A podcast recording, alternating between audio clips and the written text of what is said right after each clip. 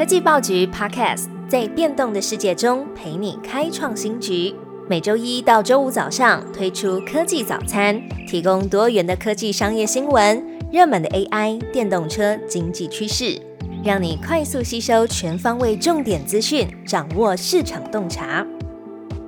科技早餐今天精选两则国内外重要科技新闻，而且在新闻之后还会有特别单元。二零二四年你需要了解的七大网络威胁趋势，为您解析顶级网络安全专家 Chuck Brooks 的资安报告点评。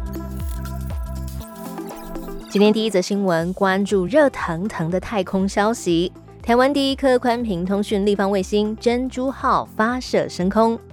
红海珍珠号在台湾时间十一月十二号的凌晨，在美国加州范登堡太空基地搭上了 SpaceX 火箭发射升空。这一次的顺利发射呢，也在台湾的太空发展史达成了重要的里程碑。接下来，珍珠号会在距离地表五百二十公里高的太阳同步轨道进行对地宽频通讯，还有太空科学实验，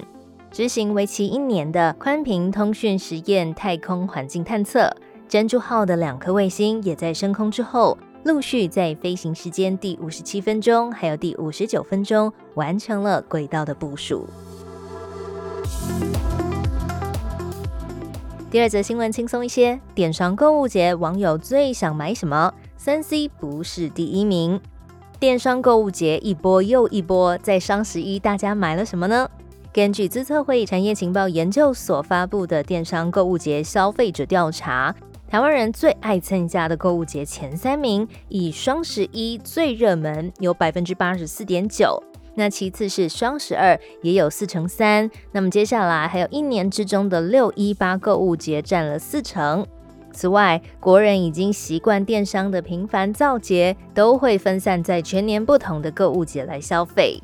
资策会产业情报研究所也调查，二零二三年网友在电商购物节计划要购买的前十大品项，由个人清洁、美妆保养用品两者并列第一，其他依序是三 C、内外衣着、居家生活用品、饰品配件、零食饮料、家电、票券，还有保健医疗。多数的品项呢，比起去年小幅的下滑，只有美妆保养用品、饰品配件，还有零食饮料有微幅的成长。在提供给您两道科技早餐之后，为您送上加点的新闻特别单元：二零二四年你需要了解的七大网络威胁趋势。二零二三年世界经济论坛第一次把网络犯罪还有网络安全列为两年和十年内的全球十大风险之一。由于地缘政治环境的改变，还有不断变化的技术威胁，这几年网络安全与犯罪的挑战持续蔓延扩展。微软在十月发布的最新年度数位防御报告就提到。在这一年当中，攻击者的动机主要是窃取资讯、秘密监视通讯，或是影响人们阅读的内容为主。影响力作战持续增加中，而且勒索软体的攻击也是越来越精密迅速，针对密码还有多重身份验证的疲劳攻击急剧上升。被业界还有媒体评论为顶级网络安全专家的 Chuck Brooks 盘点二零二三年许多份的资讯安全数据还有趋势报告之后，提出了一版二零二四年的七大网络威胁趋势，在富比士刊出一篇 Spooky Cyber Statistics and Trends You Need to Know 的文章。科技早餐今天的特别企划就来了解这篇浓缩的全球资安趋势，帮助你提前为接下来的资安做好准备。我们综合起来，先看首先的两点。他说，网络攻击的数量还有复杂程度正在增加，而网络安全的投资将会成长。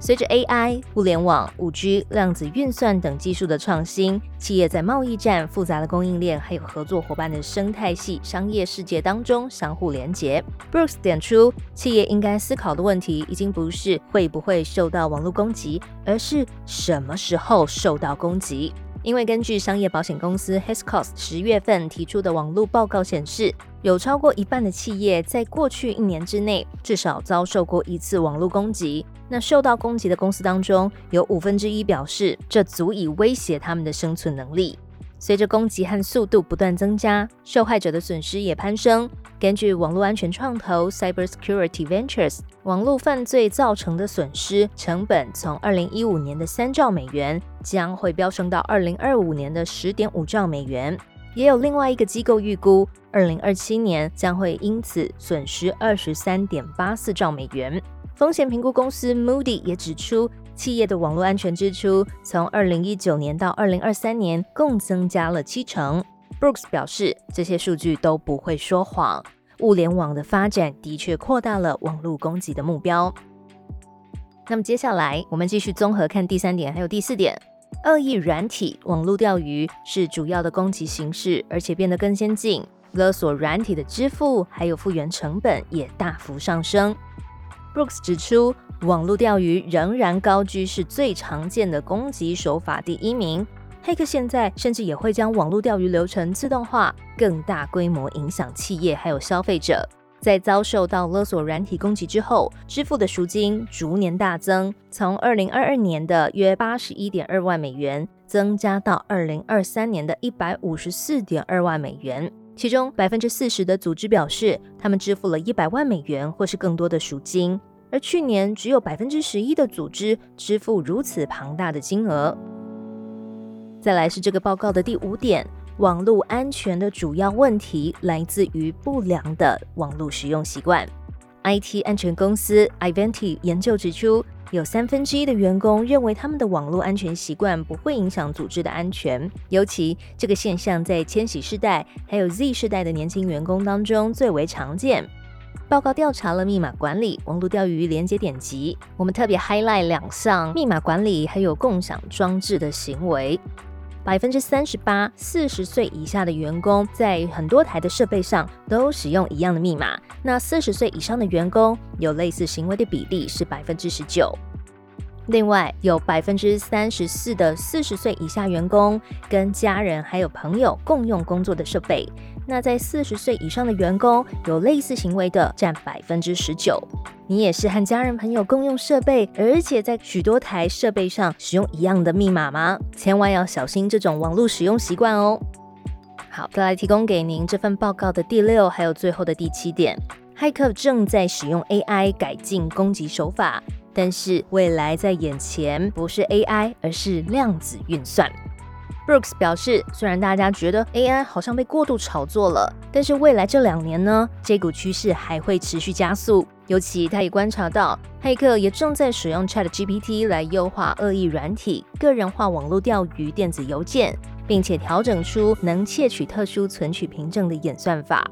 Brooks 也指出，量子运算目前正处于萌芽的阶段。美国已经在二零二二年十二月通过量子运算网络安全准备法，目的是保护联邦政府免于量子网络攻击。Brooks 认为，随着量子运算的技术成熟，相关的网络攻击也将发生。量子技术渴望颠覆即时分析，还有网络安全等各个领域，而资安人员必须要了解系统上的所有发生状况，并且快速处理异常，像是恶意软体的错误配置，以防止攻击。最后，Brooks 也预估，二零二四年的网络威胁将是新旧混合。对于试图保护资料和维护全球安全稳定的人来说，将会是相当困难的一年。而科技报局即将在十一月二十三号礼拜四举办资安创新高峰会，邀集了各个产业的领域资安重磅专家，包含数位发展部数位产业署副署长林俊秀、美商邓白氏国际市场首席营运长鲍文安。Palo Alto Networks Security Solution Consultant 李长树，NetApp 技术总监许宏俊，BSI 英国标准协会台湾分公司营运长谢君豪，奥义智慧科技创办人邱明章，Hank 销售经理 Karen Chang，台湾骇客协会 HIT 理事长，也是 DevCore 执行长翁浩正，与您一起在 AI 资安典范转移的新时代，从被动防御的模式到主动策略性的风险管理。现在就点击资讯栏连接，了解更多活动议程，报名资安创新高峰会。最好听的科技新闻都在 Tag Orange，锁定科技早餐，为你快速补充营养知识，活力开启新的一天。